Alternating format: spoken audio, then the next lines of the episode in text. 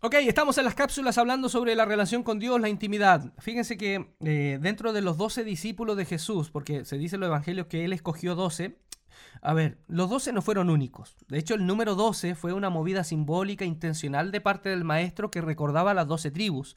Tener doce discípulos no es que el doce era un número perfecto, no. Era evocar al pueblo de Dios. En otras palabras, Jesús estaba, entre comillas, con este acto reconstruyendo un nuevo Israel. ¿Por qué le digo que no fue exclusivo? Porque después se ven otros discípulos. Por ejemplo, en el libro de Hechos, cuando viene el Espíritu Santo, en la fiesta de las cosechas en Pentecostés, habían 120, 120 personas, hombres y mujeres.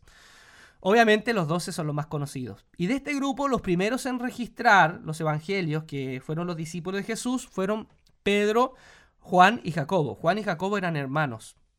Hay una cosa curiosa en Marcos capítulo 10.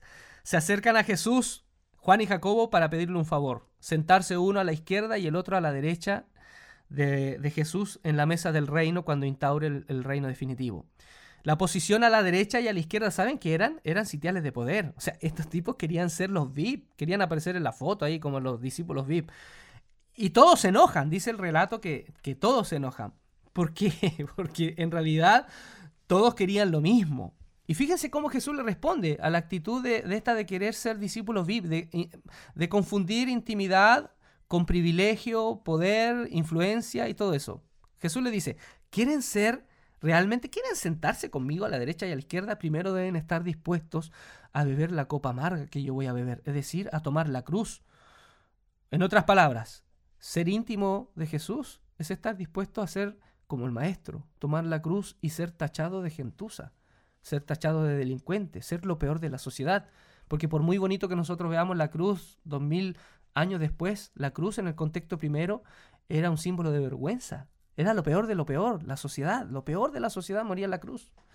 Y lo otro, eh, los demás se indignaron porque querían lo mismo. Y así que Jesús los llama a todos y le dicen, a ver, como ustedes saben, los que se consideran jefes de las naciones oprimen a los súbditos y los altos oficiales abusan de su autoridad. Estoy leyendo Marcos capítulo 10, versículo 43 al 45. Pero, dice, entre ustedes no debe ser así. Al contrario, el que quiera hacerse grande entre ustedes deberá ser su servidor y el que quiera ser el primero deberá ser esclavo de todos. Porque ni aun el Hijo del Hombre vino para que le sirvan, sino para servir y para dar su vida en rescate por muchos. Ser íntimos de Jesús no es fama, es vivir como Él vivió no desde la excusa de sentirse superior a los demás. Ser íntimo de Jesús es borrarse por completo esa idea de sentirse la excepción, por muy Pedro, Juan y Jacobo, por muy doce discípulos. Ser íntimo al Galileo es parecerse tanto a Él, que así como Él, dediques tu vida al servicio de entregarte a la causa de un reino, patas para arriba. ¿Por qué te digo patas para arriba? Donde en este reino ser grande es vivir para los más pequeños. Lo lindo de la historia del capítulo 10 es que en el mismo capítulo, donde estos discípulos desubicados quieren eso, ¿no? Ser íntimos para sentarse a la derecha y a la izquierda y aparecer en la foto, al final del capítulo aparece Bartimeo. Bartimeo es sanado por Jesús y termina el relato, este ciego, que ya no es ciego ahora, es sanado por Jesús y sigue a Jesús por el camino. Este término, seguir a Jesús en el camino, los evangelios lo usan para señalar a un discípulo que es llamado por Jesús. En otras palabras, Bartimeo, ¿saben qué? Se convierte en discípulo de Jesús y lo sigue. ¿Dónde está la diferencia entre Bartimeo y Juan y Jacobo? ¿Saben cuál, cuál es la diferencia? Juan y Jacobo quieren ser vistos. Bartimeo quiere ver. Y Jesús le permite solo a él, en todo el Evangelio de Marcos, Solo a él le permite que le diga hijo de David sin hacerlo callar.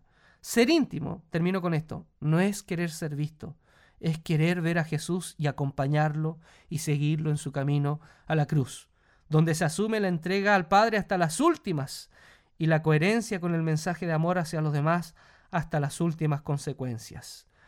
¿Quieres ser íntimo? ¿Pero qué? ¿Íntimo como Juan y Jacobo o íntimo como Bartimeo? Tú eliges.